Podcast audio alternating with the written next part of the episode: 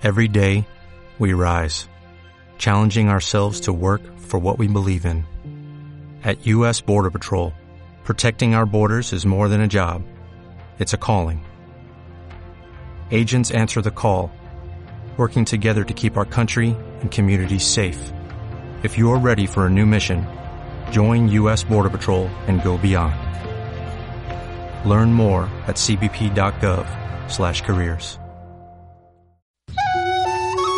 Cada cuatro años se reanuda el combate. Las escuadras están listas. Cada jugada cuenta y el balón es la clave. Destino Luzniki, Destino Luzniki. Una mirada a Rusia 2018. Comenzamos.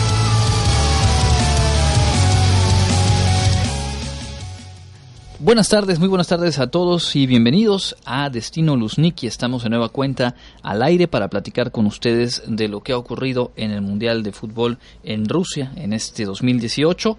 Un mundial que pues ha sido el mundial de los goles de último minuto. Todavía ayer en el último enfrentamiento de los octavos de final se, se dio pues eh, muy muy eh, emocionante el cierre con el empate colombiano a Inglaterra en el minuto 94 que después simple y sencillamente no pudo ser y con ello quedan los ingleses como el octavo equipo que jugará cuartos de final Tito Silveira hoy sí estás aquí el ánimo espero que ya esté un poco mejor después de la eliminación de México y tenemos ya definidos los cuartos de final Claro que sí, hay mucha emoción en, en, estos momentos en Rusia. Ya vienen los cuartos de final. Tendremos el viernes los primeros dos partidos entre Francia y Uruguay y luego Brasil contra Bélgica y el sábado jugarán Suecia e Inglaterra y terminará los, los cuartos con el partido de Rusia y Croacia.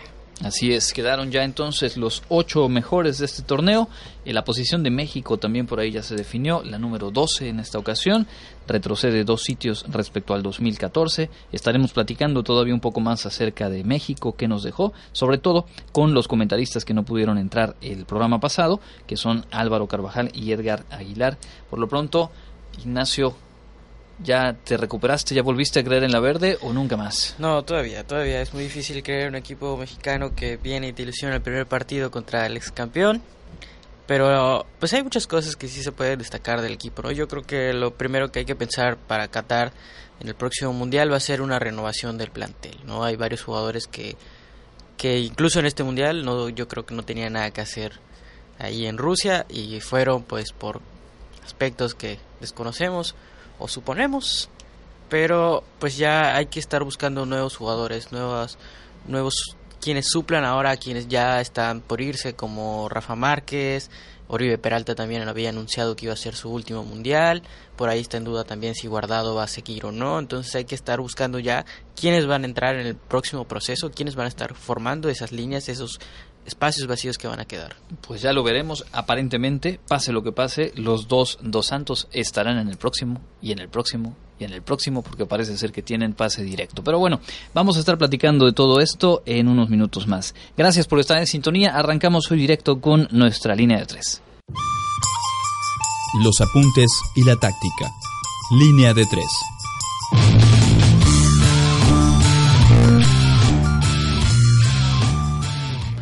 Bueno, pues eh, muchos temas respecto a la selección nacional. Decías, habrá que renovar la plantilla, habrá que renovar al técnico seguramente. Hoy ya se publica, aparentemente ya tiene un precontrato con la selección de Estados Unidos. Se dice que también en Colombia pudiera tener posibilidades. O sea, parece ser que la historia de Juan Carlos Osorio ha terminado. En la selección mexicana. En la selección mexicana. Sí, es una pena. Sería que los colombianos lo quieran ahí, ¿no? Colombia tiene un buen potencial. Tal vez, tal vez en Estados Unidos, pues yo, yo creo que un, un enroque no nos caería tan mal que venga Peckerman, que se vaya a Osorio, pero bueno, eso está, está por verse. Lo que también ya está es nuestro enlace con Álvaro Carvajal, está en la línea. Te saludamos Álvaro y bueno, cuéntanos un par de días después de la eliminación de México, qué apuntes sobre el partido, qué balance tienes de la selección mexicana en este mundial. ¿Qué tal, qué tal Andrés? Este, un saludo allá en cabina, igual a Tito. Eh, Bien, creo yo que México jugó muy flojo contra Brasil. Eh, vimos a, a, un Rafa Márquez apagado, unas decisiones técnicas que no convencieron a, a, muchos. Yo veía a un eh, Chicharito igual, este, perdido en el espacio. Tal vez la media no fue tan convincente, Herrera tal vez un poco fundido.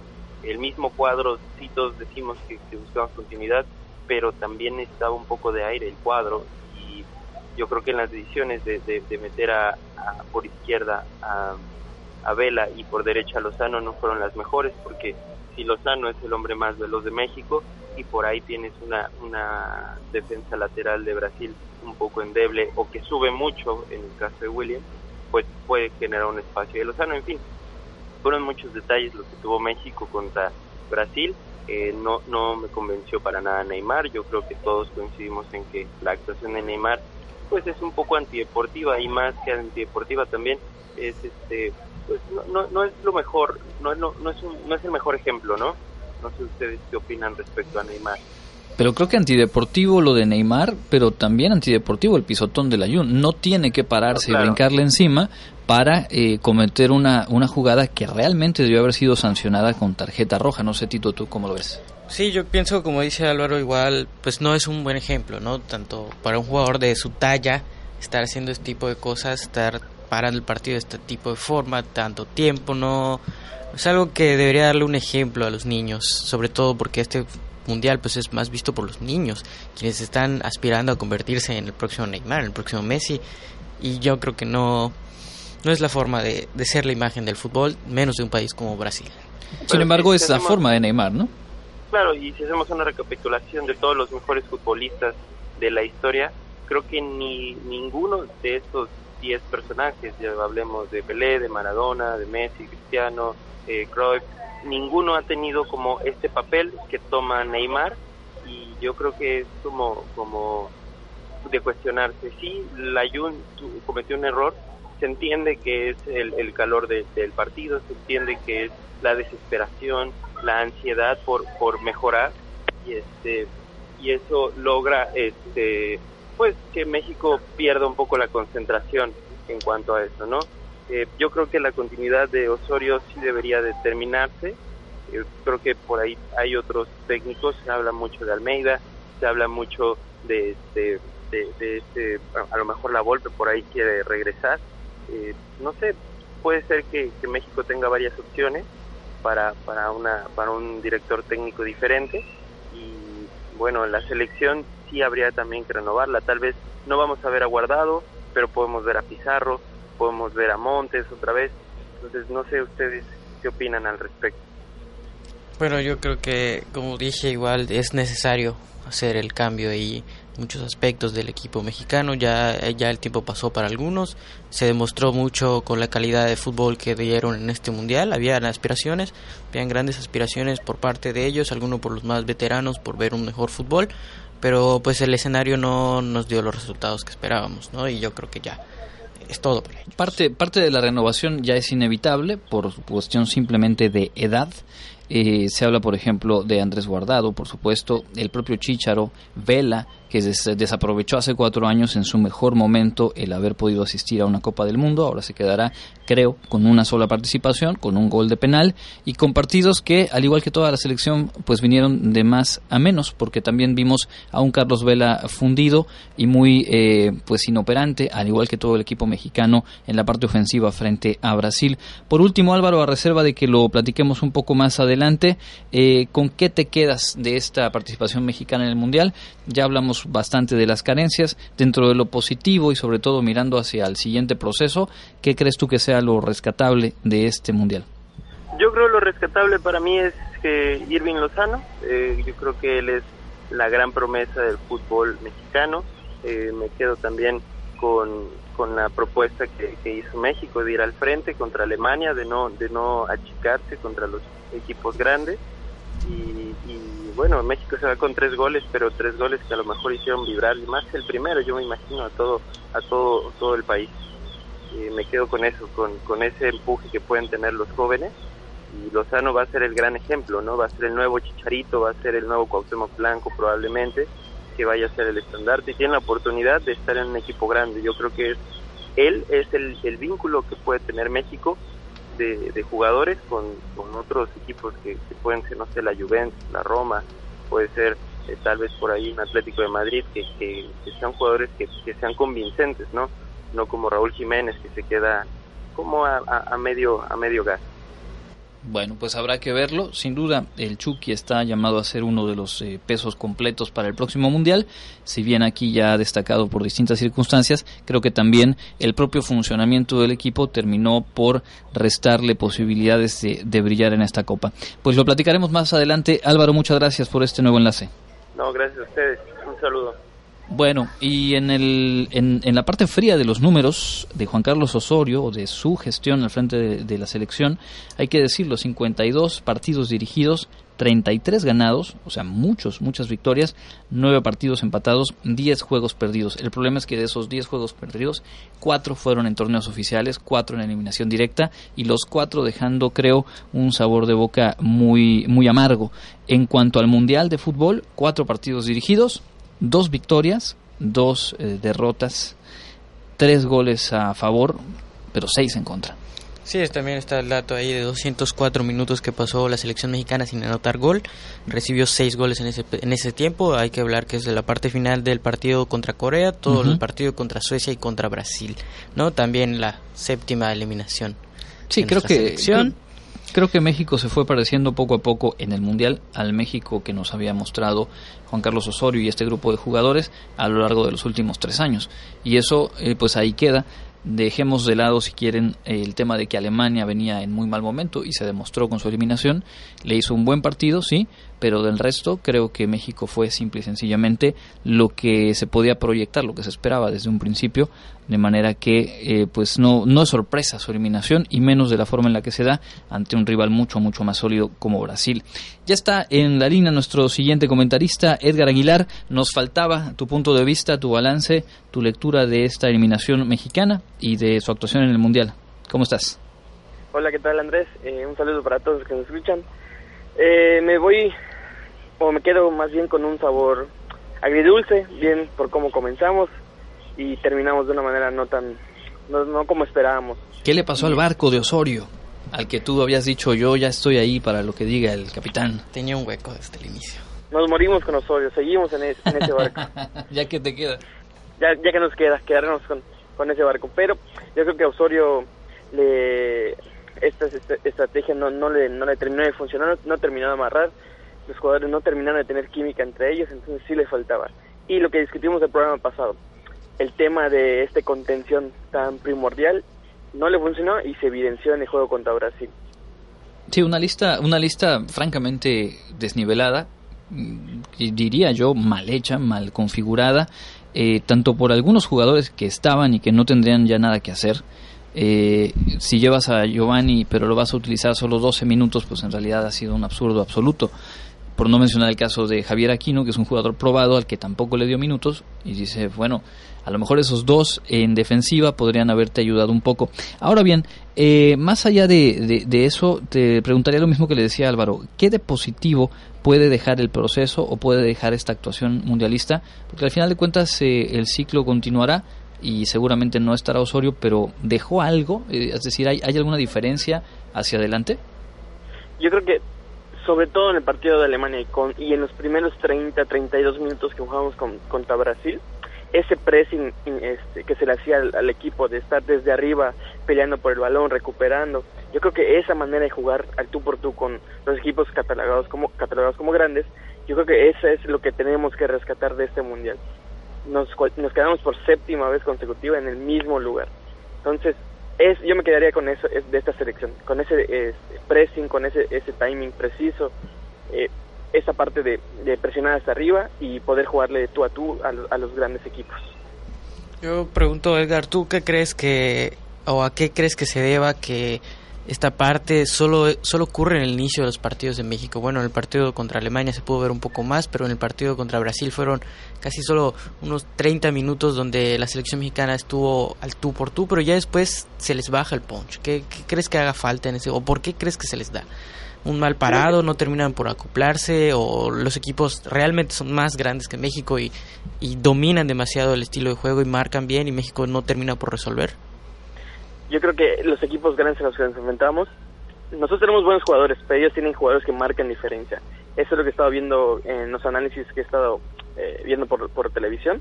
Yo creo que concuerdo con esa parte. Ellos tienen eh, eh, jugadores que marcan diferencia. Nosotros tenemos muy buenos jugadores, pero nos falta ese que sea distinto y que nos ayude a marcar en los, en los, en los momentos precisos. Y es, nuestro estilo de juego funciona al principio porque luego el equipo rival entiende cómo estamos jugando. Tienen la capacidad para leer bien el juego y poder enfrentarnos después. Tienen esa capacidad de lectura que a veces nos falta a nosotros como equipo mexicano. Y que sin embargo, eh, Edgar Tito, yo creo que eh, eso, eso cabe y sin duda es incuestionable cuando te enfrentas a Brasil. Desde que sabíamos que el duelo iba a ser Brasil, decías, bueno, hay muy pocas probabilidades reales por todas estas eh, características, por el diferente nivel de competencia en el que están acostumbrados a, pisar a lo largo de sus torneos en clubes. Pero un equipo como Suecia, que si bien ahora ya está ubicado en cuartos de final, pues tampoco tiene jugadores que sean fenómenos mundiales. Es decir, también habría que revisar, y supongo que a eso tendría que abocarse el, nuevo director técnico, eh, desde lo táctico, sí, los errores de Osorio, pero también el desempeño, las posibilidades de, eh, digamos, tomar esa inercia positiva que se obtuvo en el primer enfrentamiento frente a Alemania y mantenerlo al menos los tres partidos de la fase de grupos, porque parecía ser que México simple y sencillamente se fue diluyendo, incluso en ese, en ese factor de mentalidad, ¿no? En este, sobre todo en ese último partido donde nos cobró factura y gran factura que nos cobró, las rotaciones que llevó durante la gestión de, Juan Carlos Osorio. Sí le funcionó al principio con Alemania, sí estuvo bien, pero al final nos, nos cobró factura y muy cara. Él, él, está rotando constantemente y el poco entendimiento que puede haber entre las líneas mexicanas. Bueno, pues habrá un poco más de tiempo. Seguramente al final del, del, Mundial nos daremos espacio para regresar un poco sobre lo de México. Ahora, a manera de cierre, te preguntaría, eh, pues, ¿cómo, ¿cómo ves estos cuartos de final? Pareciera ser que todo quedó cargado en la llave donde está Francia, Uruguay, Brasil y Bélgica, pero pues no vaya a ser que por ahí los rusos o los mismos suecos que se han vuelto un equipo impenetrable den la sorpresa en este Mundial. Yo creo que las llaves más interesantes, como ya dijiste, están, en, esa, en ese lado de, de, los partidos. Yo creo que sí veo una, una semifinal este, latina, yo creo que sí, sí va a haber eh, esta, esta semifinal. Y del otro lado, yo, yo catalogo a Suecia muy ordenado, pero sería como el, el Bélgica de, del, del Mundial pasado. ¿no? Sí lo veo pero bien ordenado, no creo que le alcance para llegar al final, a la, para llegar a la final, pero sí lo veo como un fuerte contendiente. Pues Inglaterra tiene un goleador absoluto como Harry Kane, pero ayer se les complicó y mucho el pase frente a la selección colombiana. Pues Edgar, lo estaremos platicando. Hay un par de días eh, sin encuentros, este ya fue el segundo y lo que se viene eh, pues va a ser sin duda muy interesante, sobre todo en los partidos de este viernes Francia-Uruguay, Brasil-Bélgica. Los estaremos platicando contigo. Muchas gracias. Muchas gracias. Hasta luego. Bueno, vamos a cerrar nuestra línea de tres y para ajustarnos en el tiempo vamos a brincarnos la, la, música, vamos a presentar de Rusia con amor, nos vamos al audio de Rusia con amor para con eso ir cerrando nuestro programa de esta tarde. Muchas gracias por ofrecerte ayudarme a ordenar mi colección de libros, Macario. Boris nunca quiere ayudarme con esto. No sé por qué si solo son unos pocos libros. ¿Unos pocos? Güey, si ya vi por qué no la quiere ayudar. Sé que tiene toda una colección. Una biblioteca. Con razón no la dejaron viajar con todo esto. Jamás vamos a terminar. Ay, no exageres tú también. Ten, ayúdame con estos que traje de Rusia. Yo acomodaré los que compré en la Filey. Guay, ¿qué dice aquí, Miss Natasha? ¿Cómo le voy a ayudar si no entiendo estos garabatos? A ver, ¿dónde? Ay, pero si solo son mis libros de Dostoyevsky y Tolstoy. Oh, vaya, había olvidado que estaban en ruso. ¿Y a poco la gente le entiende eso? Claro, Macario. Igual que el español o el inglés, el idioma ruso se habla en varios países, como Ucrania o Kazajistán. Ah, ¿de veras? Sí, de hecho. ¿Sabías que el ruso es el séptimo idioma más hablado del mundo? ¡Guay! Y además es el idioma más hablado de toda Europa. Eso no lo sabía. Yo pensaba que era el inglés. Y hasta eso, dado que tengo que administrar este hostal, me defiendo con el English. Pero con el ruso, ahí sí no. Lo veo todo bien raro. Déjame explicarte. En el alfabeto ruso hay 33 letras y no 27 como en el español o 26 como en el inglés. 10 son vocales y 21 consonantes, más dos letras que no tienen ningún sonido. Sí, puede ser confuso para alguien que hable español, tantas vocales, por ejemplo, pero hay un secreto. En realidad solo hay seis sonidos de vocales. Los otros cuatro sonidos son compuestos por dos sonidos. No, pues me sigue confundiendo. Hay letras que parecen estar en español y otras que en mi vida había visto. Eso es porque muchas de estas letras coinciden con el alfabeto latino, debido a la influencia del Imperio Romano al crearse nuestros idiomas. No, pues qué alivio. Ayuda mucho cuando no solo coinciden las letras, sino también los sonidos. Exactamente. La cuestión es aprender muy bien las letras que no existen en español, con sus sonidos correspondientes, claro. Oiga, Miss Natasha, pero este libro está diferente. Está en otro idioma. Ah, ya sé, lo compró pirata, ¿verdad? A mí no me engaña. Oh, no, Macario, ¿cómo crees? Eso es porque este libro está escrito en cursiva y el ruso escrito a mano se ve muy diferente al ruso impreso. Guay, ¿por qué se complican tanto, Miss Natasha? Ahora entenderás lo difícil que fue para Boris y para mí acostumbrarnos al español, tanto para hablarlo como para escribirlo. Y luego aquí en México que tienden a mezclar palabras con el inglés o de plano usar palabras inventadas. Nos llevó muchos años. Eso sí, la verdad es que se los complicamos mucho a los extranjeros. Creo que a veces ni nosotros mismos nos entendemos. Es como el maya escrito. Me parece fascinante pero complicado. Aunque aquí entre nos, Macario, dominar el acento ruso es toda una odisea. Y no me refiero a la R, sino a la posición del acento en las palabras. No hay ninguna regla que diga en qué sílaba recae el acento. Incluso el acento puede cambiar de sílaba dentro de la misma palabra cuando ésta cambia a plural. ¡Oh, es una locura! ¿Y cómo le hacen? Pues tenemos que aprendernos cada palabra de memoria. Güey, déjenlo entonces, mi Natasha. Soy feliz con mi español. Si tengo que aprender todo esto, mejor le ordeno los libros por color. ¡Bomba! ¡Ay, Macario!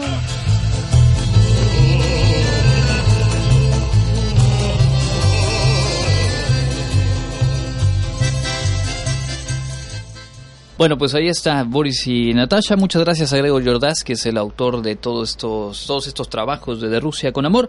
El tiempo se nos termina. Únicamente mencionar, Tito, pues por ahí de los goleadores que continúan buscando la bota de oro. Harry Kane, seis goles, seguido de Romelu Lukaku de Bélgica con cuatro. Y Edinson Cavani con Mbappé eh, con tres goles, al igual que el ruso Tsiuba y el ruso Cherisev. Lástima que Cavani no va a andar al 100 porque salió lesionado el partido frente a Portugal. ¿Me decías entonces tus candidatos para estos cuartos? Bueno, yo creo que el partido de Francia contra Uruguay se lo va a llevar la selección francesa dos goles por uno. Bélgica le va a ganar 3-2 a Brasil. Suecia e Inglaterra van a empatar a uno y en tiempo extra se va a definir por un gol. Puede ser para cualquiera. Y Rusia va a caer ya por fin, el anfitrión va a caer contra Croacia tres goles por uno. Ahí no estoy de acuerdo contigo. Yo creo que los rusos van a seguir manteniendo con todo el momento de mundial y por ahí se nos cuelen hasta la final, ¿eh? porque esa llave quedó más o menos a modo. Lo estaremos viendo y lo platicamos el próximo viernes. Gracias, Tito. Un saludo a todos. Ánimo, ánimo. Viene Ya otro pasó, mundial pasó, para México. Si no vaya a. México el próximo. Bueno, gracias a Miguel en los controles técnicos. Quédense con Radio Universidad. Hasta la próxima. Destino Luzniki es una producción de Radio Universidad. Realización: Mari Carmen Rosado, Ignacio Silveira, Gregorio Ordaz, Benjamín Andrade y Álvaro Carvajal. Producción y coordinación general: Andrés Tinoco.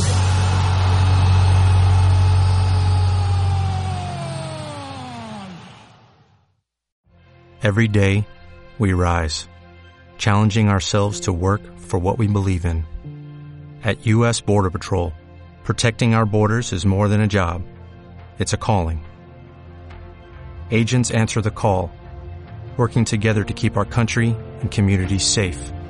If you're ready for a new mission, join U.S. Border Patrol and go beyond. Learn more at cbp.gov/careers.